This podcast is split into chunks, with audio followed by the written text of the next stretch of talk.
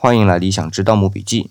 道是说到的道，五行对应的五种颜色在墓葬当中啊，能用漆体现的有红色、黑色和绿色，但是白色和黄色就很难用漆去体现了，因为漆本身在干燥成膜之后是呈现褐色的，想要在褐色的基础上调出很淡的白色和黄色，几乎是不可能的。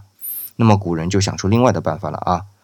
别忘了，棺材板可是要拼接在一起的，这当然是用毛榫结构啊，但是为了更保险。也得用钉子去固定吧。那么白色和黄色呢，就体现在钉子上。先说白色啊，这白色就是骨钉，就是用骨头制作出来的钉子。这似乎在当时啊，是既能易于操作，又是白色的唯一一种选择了。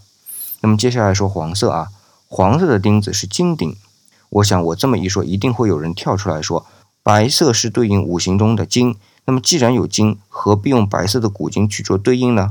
哎，我解释一下啊。这里的金不是黄金，而是铜和锡的合金，和我们博物馆里的青铜器是一样的。